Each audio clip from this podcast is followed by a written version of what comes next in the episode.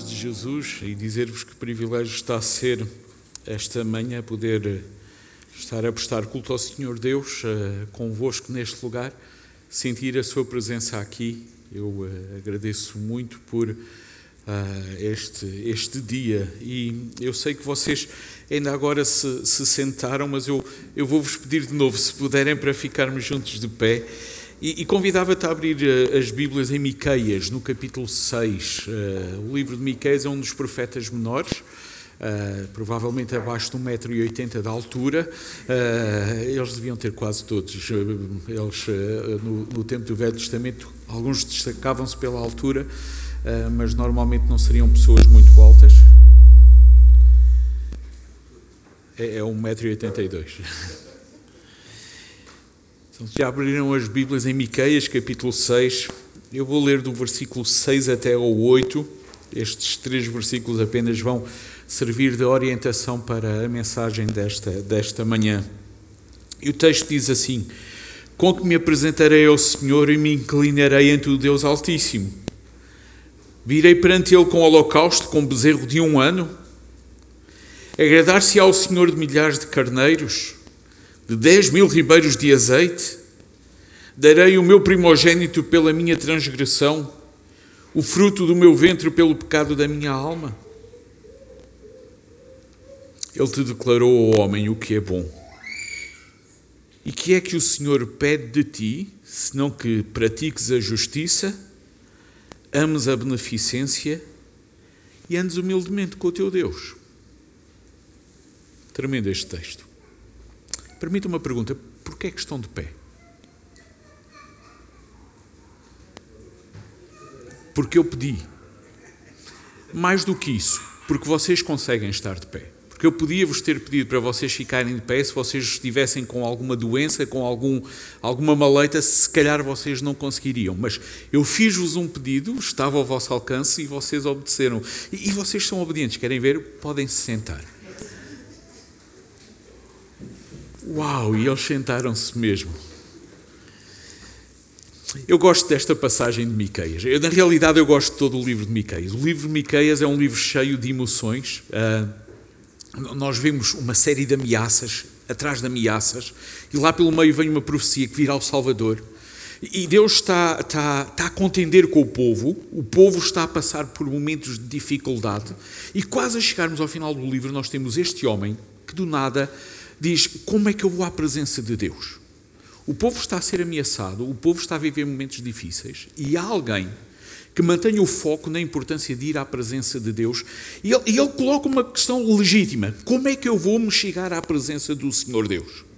E, e, na sua cabeça ele começa a pensar em uma série de coisas que ele, vai, que ele vai chamar a atenção. Ele faz como que uma lista mental, coisas que eu poderia levar para ir à presença do Senhor Deus. E, e nós vemos aqui coisas surpreendentes, coisas que nós diríamos hoje em dia não pensaríamos em fazer isto, porque ele fala em holocaustos, bezerros de um ano, fala num grande rebanho de carneiros, fala em rios ou pipas de azeite eu gostava de salientar que todas as coisas que são mencionadas no versículo 6 e no início do versículo 7 são coisas relacionadas com o ato de adoração. Cada uma delas er-, eram coisas que estavam relacionadas com o ato de adoração. E nós vemos que no meio das ameaças, no meio eh, de todo este tumulto de contenda, vamos assim dizer, entre Deus e os homens, dizendo: Olha, as coisas não estão agradáveis, há um homem que diz: Eu quero ir à presença de Deus e quero ir à presença de Deus para prestar culto, para o louvar, para o honrar. Permite-me, eu vou fazer esta manhã uma série de perguntas, mas começo com esta. Quando tu vais à presença de Deus, tu lembras-te de o adorar? Sim, hoje é fácil, com um grupo de louvor destes, eh, eu, eu, eu sou um abençoado com o grupo de louvor lá de Sedufeita, mas vocês aqui em nada estão aquém. Que qualidade! Hoje é fácil nós dizermos: vimos à presença de Deus para louvar, e amanhã? Vais querer continuar a ir à presença de Deus para o adorar por aquilo que Ele é? Tu vais querer ir à presença de Deus para celebrares tudo aquilo que Deus tem feito? Para agradeceres? Este homem estava a viver circunstâncias difíceis, mas ele, na sua cabeça, ele dizia: Eu quero ir à presença de Deus e eu quero louvar ao Senhor Deus. As coisas que são aqui mencionadas custariam algum dinheiro. Eu gostava de chamar a atenção para isso. Na realidade, poderiam custar mesmo, mesmo muito dinheiro. Ele diz milhares de carneiros. Eu não sei a quanto é que está hoje em dia uh, o preço do carneiro mas a vaca ao quilo não está assim muito barata. A carne de porco, mais ou menos, mas um quilo. Se fosse galinhas a 1,69€, a 1,70€ e tal, nós até poderíamos pensar em levar algumas das pequeninas. Mas ele está a falar em milhares no plural. Ele parece que está disposto a ir à presença de Deus, querer agradar a Deus e dizer: Eu abrirei o meu bolso, eu, eu vou gastar Vou ofertar milhares de carneiros. Fala em ribeiros de azeite. Não sabemos quantos, mas também aqui está no plural. E, e, e, de novo, amados, eu esta semana fui com a minha esposa às compras, fiz questão de ver qual era o preço do azeite. E os garrafões pequenininhos andam todos acima dos 10 euros. Um batistério cheio de azeite já devia ficar uma pipa de dinheiro. Ribeiros de dinheiro de azeite. Imaginem o valor monetário que este homem estava disposto para, para dar.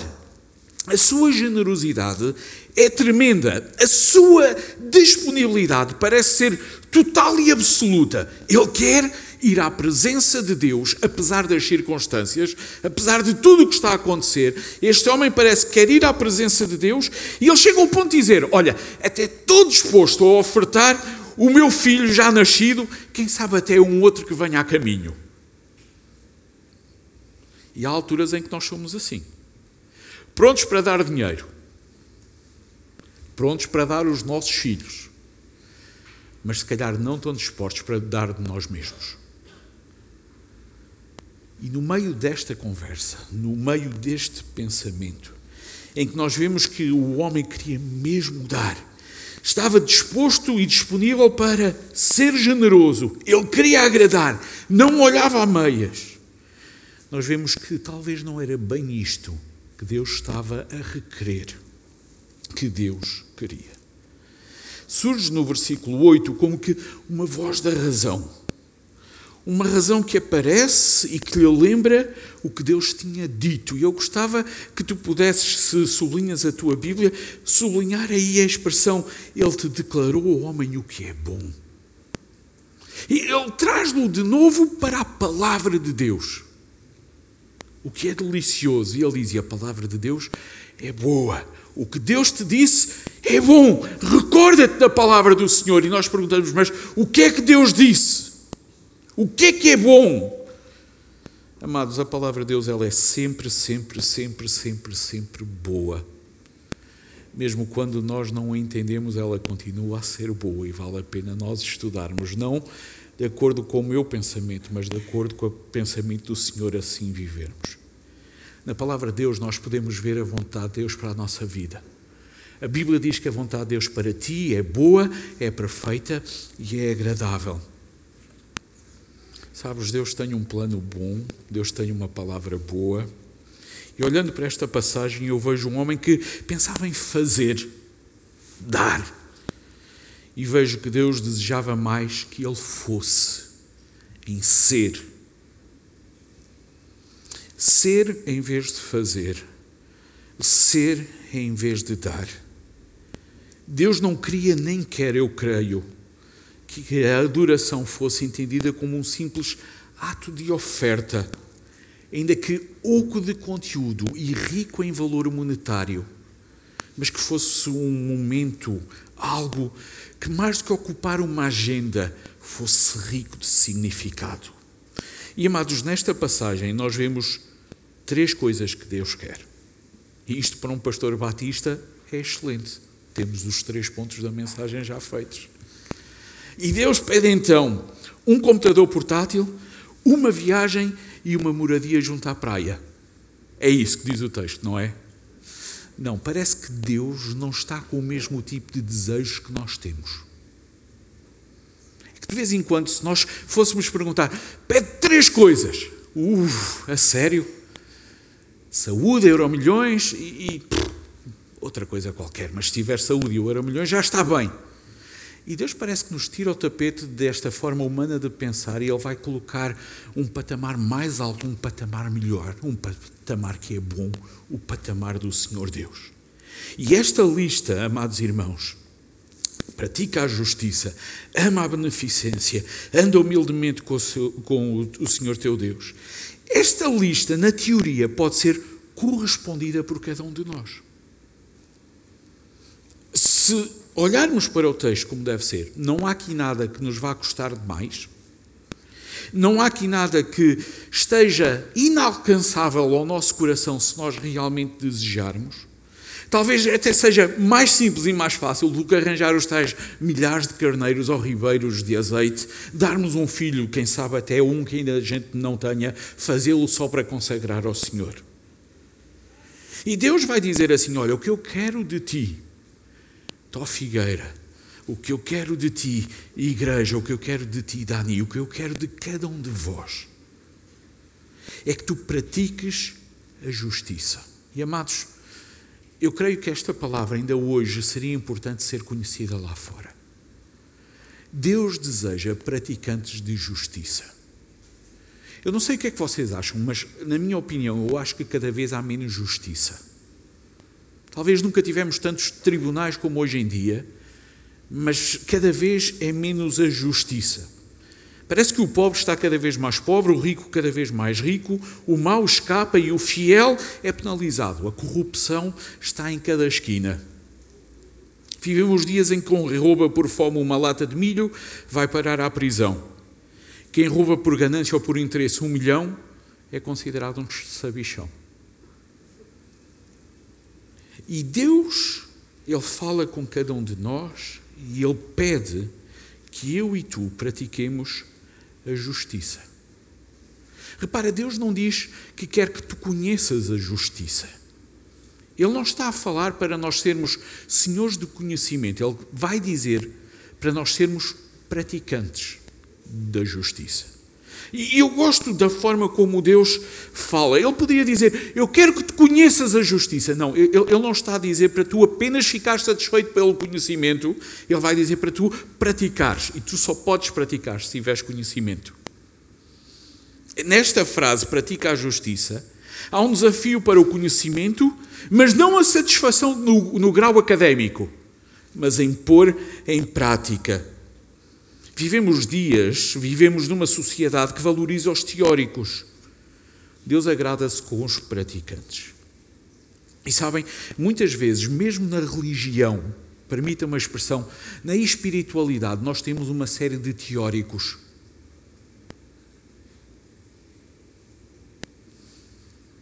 Faz parte da nossa cultura. Maioritariamente católicos, não praticantes. Sabem, eu costumo dizer sempre aos meus amigos: eu sou um vegetariano não praticante. É ridículo, não é? É tão ridículo como nós dizermos que amamos a justiça e não somos praticantes. É tão ridículo como nós dizermos que amamos a Deus, mas não praticamos a Sua palavra. É que nós nestas coisas da comida achamos piada. Ah, vegetariano não praticante, olha, tem piada, eu também posso ser dessa religião. Deus não quer que tu não sejas um não praticante na justiça. Ele quer que tu tenhas o conhecimento e que a ponhas em prática. Se praticarmos a justiça, amados, nós vamos ter a mesma medida para com todos. Usaremos a mesma regra para com todos, sejam eles família, amigos, conhecidos ou um mero desconhecido que surgiu hoje. Mas o que é para uns é para todos mesmo que doa. E há alturas em que praticar a justiça dói. Há alturas em que ser justo magoa. Eu tive o privilégio também de viver durante uns anos lá nos Estados Unidos da América. Estados Unidos da América, nas réguas, normalmente, uma das réguas tinha polegadas, ou inchas, como eles chamam, e a outra tinha centímetros. E havia alturas em que os professores diziam: faz um risco de dois, e não diziam a medida. Havia alguns que optavam por duas polegadas, é um risco mais grandinho. Havia outros que optavam por um risco de centímetro. É um, dois centímetros é um bocadinho mais pequeno. E depois eles diziam: ah, ah, ah, quem é que fez o maior? Quem é que fez o menor? E nós brincávamos ali um bocado e eles diziam: Olha, de pouco vale a régua se nós não sabermos qual é a medida que estamos a usar. Escuta, a medida que nós usamos é a palavra de Deus. E a regra é igual para todos. Eu não posso usar polegadas só porque é o meu irmão e centímetros porque é um desconhecido quando é para abençoar. Muito para os meus, pouco para os outros. Eu tenho que ser justo. Eu tenho que ser sincero. Pode doer, pode, mas isto é o que Deus pede de mim. Pratica a justiça. E depois até parece que está relacionado uma coisa com a outra. Deus diz assim: olha, não te fiques apenas satisfeito por praticar a justiça, ama também a beneficência. Sublinhem a expressão amar a beneficência. De novo, sublinham as Bíblias. Se for no, no, telemóvel, não façam isso. Depois dão um trabalhão para tirar a tinta do ecrã. Mas se for com a Bíblia em papel, estejam à vontade para o fazer. Mas Deus diz: ama a beneficência. Amar é, é algo muito bom. Eu, eu gosto de amar.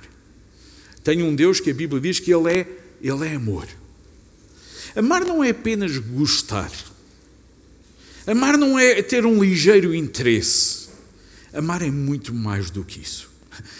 A minha filha mais nova, ela várias vezes dizia: Eu amo Coca-Cola, eu, amo Happy Meals, eu amo não sei o quê. E ela agora já diz: Eu não amo, eu só gosto, não é papá.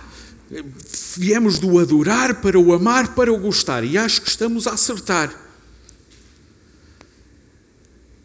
O Senhor Jesus, o Senhor Deus, pede que cada um de nós ame a beneficência. Amados, quando nós amamos, nós queremos estar com. Quando nós amamos, nós pensamos em, nós sonhamos com. É um sentimento nobre que implica de alguma maneira a ação.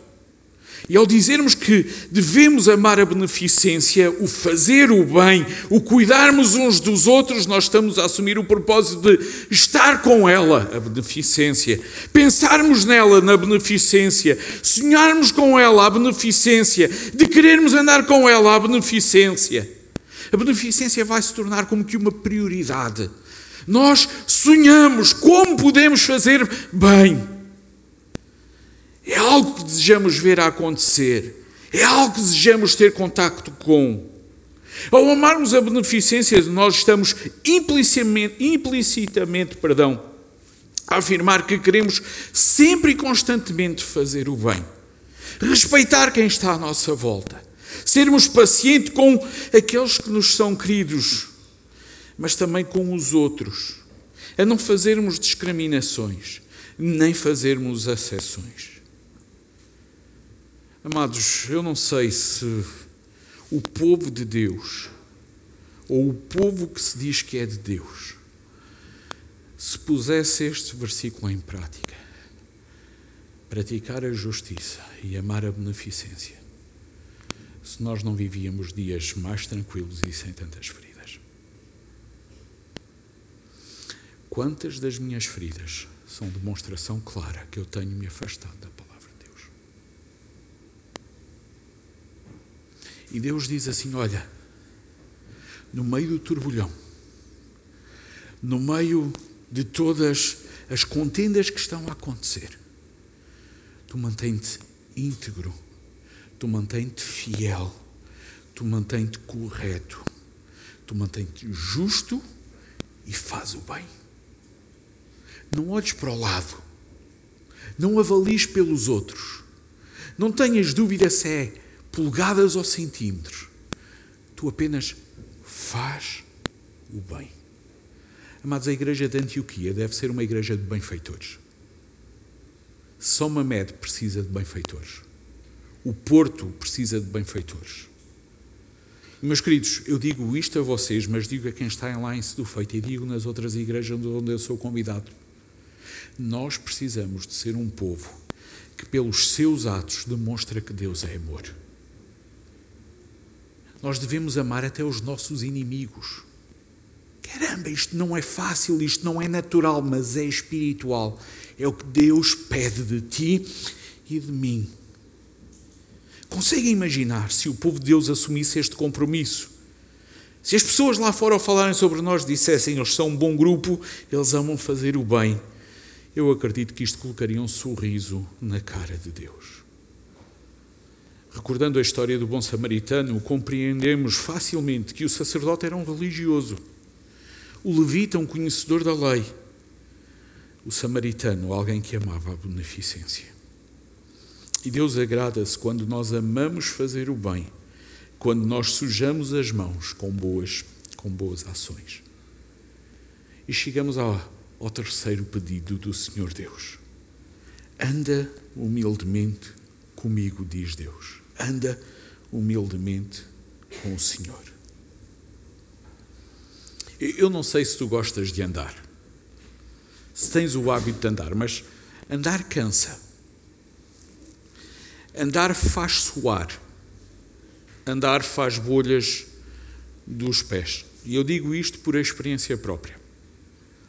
Fizemos a loucura em família de segunda-feira, partirmos de manhã, terça-feira, ao final da tarde, estávamos de volta, fomos para Madrid. Meus filhos não conhecem Madrid, vamos mostrar-vos Madrid. Temos 24 horas para conhecermos o centro de Madrid. Foi só 24 horas lá, está a ser uma semana difícil cá. As pernas doem, os pés sofrem e eu digo: como é que eu fiz esta loucura? Andar cansa. A Joana corria e está toda fresquinha e eu devo estar a ficar velho. Bem-aventurados aqueles que me conhecem desde pequeno e dizem que não estão a envelhecer. eu confesso, apesar de tudo, eu gosto de andar. Andar para alguns é pouco atrativo, eu prefiro andar a correr. Este corpinho não foi feito para correr, mas para andar convidem-me que eu gosto de fazer várias caminhadas. Chega um ponto em que por vezes eu apenas me arrasto, mas ainda assim eu vou. lá em Madrid houve uma altura em que eu disse: Olha, eu vou-me cansar, eu, eu estou cansado, eu vou-me sentar, vocês continuem a ver aquilo que eu já vi, aquilo que eu já conheço. Minha esposa caminha com os teus filhos, se faz favor, e eu fico aqui sentado, enquanto vocês vão lá ver o tal palácio feito de vidro. Eu já conheço aquilo, não preciso ir outra vez. E eu não quis andar. E amados, eu vou ser sincero, eu recusei-me andar com a minha família. Estava difícil. E há alturas em que andar com Deus também fica difícil. Vamos ser sinceros, vamos tirar todas as cartas da manga e vamos falar com sinceridade que nós vimos ainda há bocado aqui. Há momentos em que não é fácil, e isto é o nosso pensamento a falar, humano. A palavra de Deus diz que a lei do Senhor é, é leve. Nós, se calhar, é que temos que ajustar o nosso pensamento à palavra e não a palavra à nossa forma, à nossa forma de ser.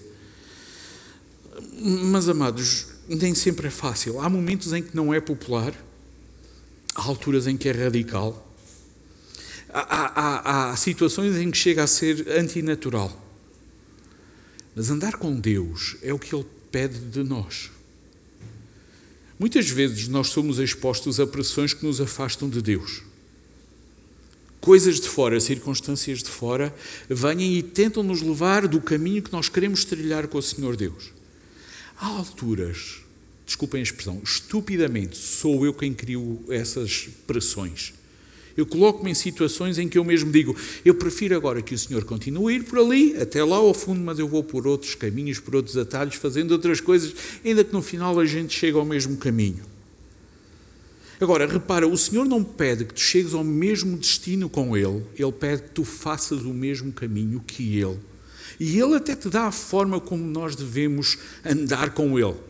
De novo, se têm Bíblia em papel, sublinhem: anda humildemente com o teu Deus.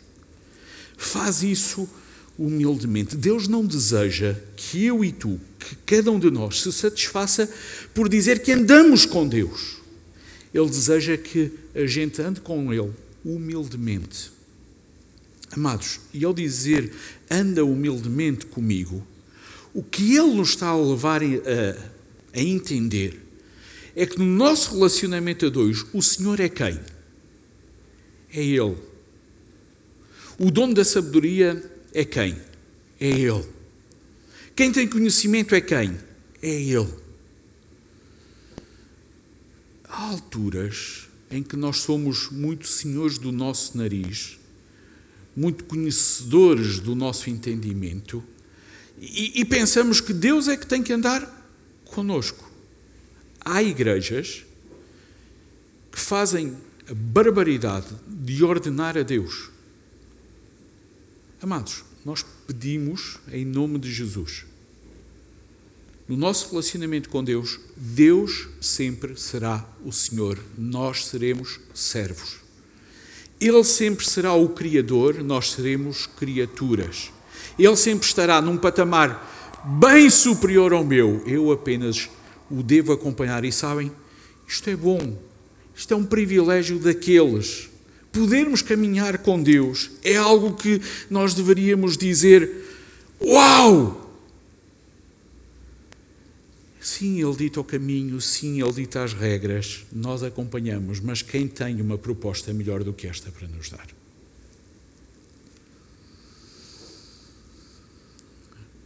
O homem queria prestar culto e Deus está a falar sobre maneiras de viver. O relacionamento com Deus não pode ser um momento de domingo de manhã, tem que ser uma questão de dia a dia. Não pode ser uma questão de eventos, uma coisa de eventos, tem que ser uma coisa de momentos constantes e seguidos. E sabes, a Bíblia diz que este é o pedido de Deus. Pedido de Deus. Esta manhã eu gostava que tu pudesses compreender que a palavra que Miqueias usa é mesmo pedido. Deus faz um pedido. No original a palavra é darash, que significa perguntar, procurar com cuidado ou requerer. Deus não está a dar uma ordem. Deus não está a dizer isto é o que eu te ordeno a fazer. O texto diz que isto é o que Deus pede. Na teoria, isto faz com que eu e tu, cada um de nós, possa dizer eu aceito ou eu rejeito o pedido que me está a ser feito. Mas são pedidos. E, e, talvez não seja a forma mais normal de Deus trabalhar conosco. Como assim? Deus pede? Sim, Deus pede.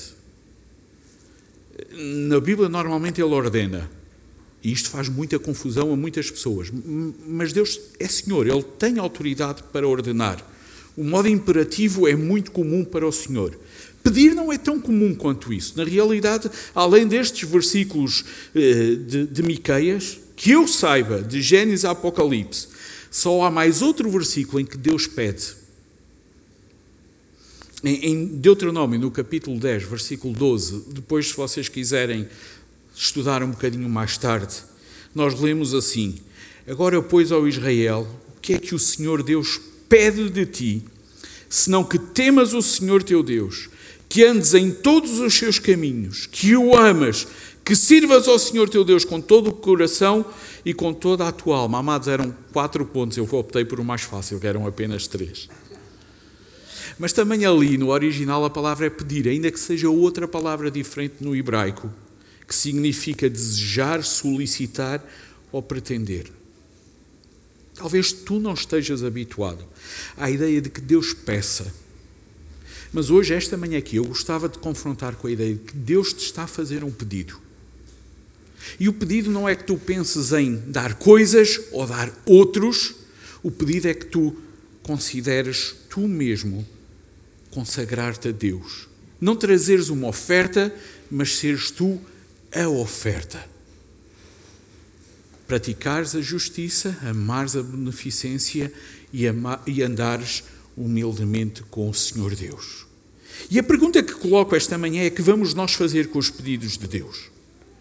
Será que haverá alguma desculpa que eu e tu possamos dar ao Senhor esta manhã para dizer eu não quero fazer isto?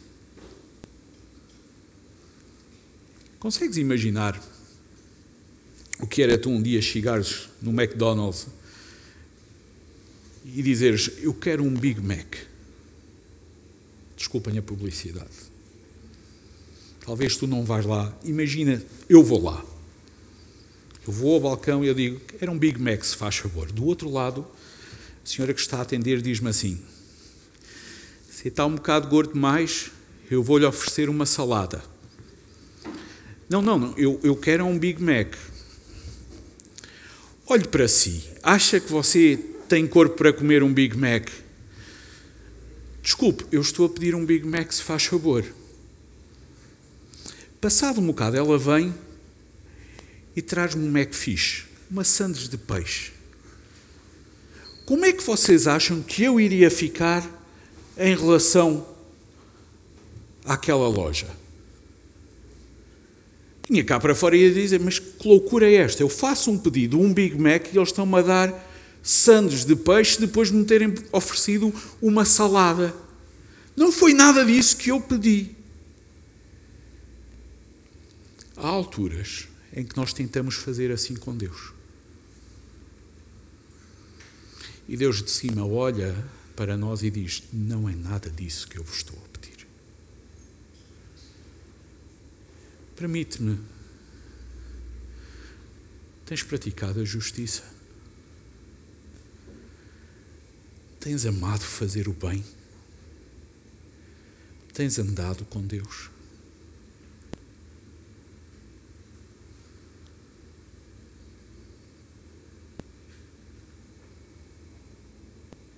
Não dês a Deus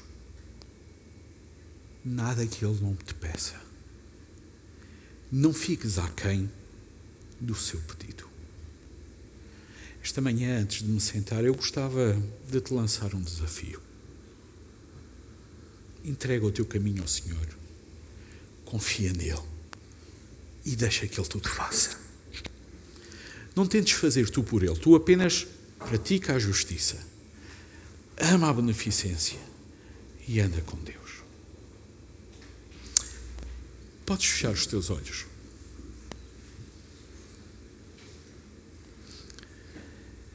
Talvez durante esta semana, em algum momento, tu fizeste alguma coisa que tu agora digas: olha, se calhar não fui muito justo. Talvez fizeste alguma coisa que tu tenhas pensado: olha, isto se calhar não foi muito bem feito. Eu, eu desafio-te, se aconteceu isso, a, a falares com Deus e a pedires perdão. E se porventura ofendestes alguém, fala com essa pessoa e pede perdão a essa pessoa também.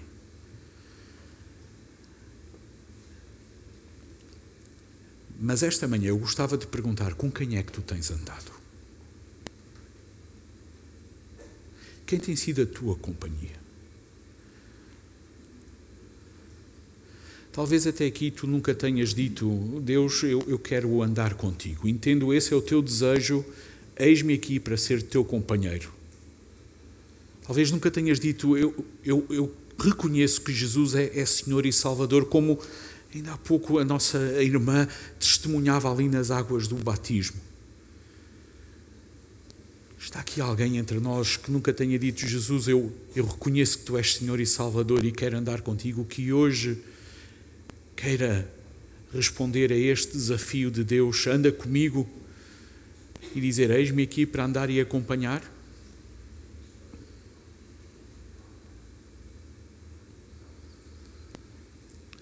porventura a tua companhia ainda não é o Senhor, se o teu caminho ainda não foi entregue ao Senhor, olha, Ele lança-te este desafio, entrega, deixa, confia e Ele tudo fará. Mas, igreja, eu gostava de vos desafiar hoje, neste lugar, nós assumirmos o compromisso. Vamos confiar no Senhor. Vamos fazer completamente o que Ele pede de nós. E hoje, pela Sua palavra, vamos dizer: olha, a justiça nós vamos querer, a beneficência nós vamos amar, companhia de Deus nós vamos sempre buscar. Se esse é o teu desejo, eu gostava de orar por ti esta manhã e eu vou te convidar, fica de pé. Se tu hoje queres dizer, Deus, olha, eis-me aqui para amar a beneficência, para praticar a justiça e para andar contigo. Eu gostava de orar por ti. Eu dou graças a Deus por quem já se levantou. Espero que este seja o desejo da Igreja andar humildemente com o Senhor, que tudo, tudo tem feito por nós. Eu vou orar. Deus e Pai, eis-nos perante a Tua palavra com corações gratos, porque no meio de tantas circunstâncias, Tu nos permites ainda assim vir à Tua presença. Eis-nos, Senhor, com o coração grato, porque perante a tua palavra reconhecemos que tu dás mais, eh, dás mais importância àquilo que nós podemos ser do que àquilo que nós te podemos ofertar. Deus, nós hoje renovamos o voto de querermos ser nós a oferta para ti. Teu filho que se ofereceu em nosso lugar é suficiente e nos motiva a a sermos nós também obedientes a Ti e à Tua palavra.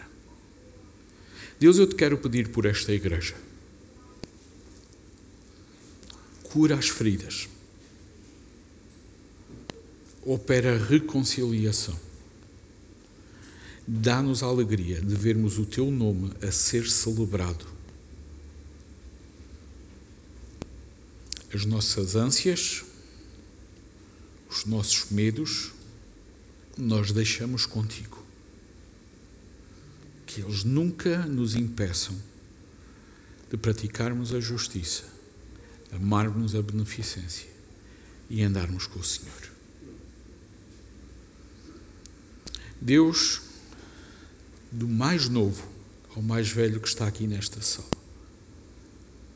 que cada um de nós possa entender o privilégio que nós temos de andarmos dia após dia com o Senhor Deus. Obrigado. Obrigado porque esta é uma, uma esperança que nós temos que vai durar para todo o sempre.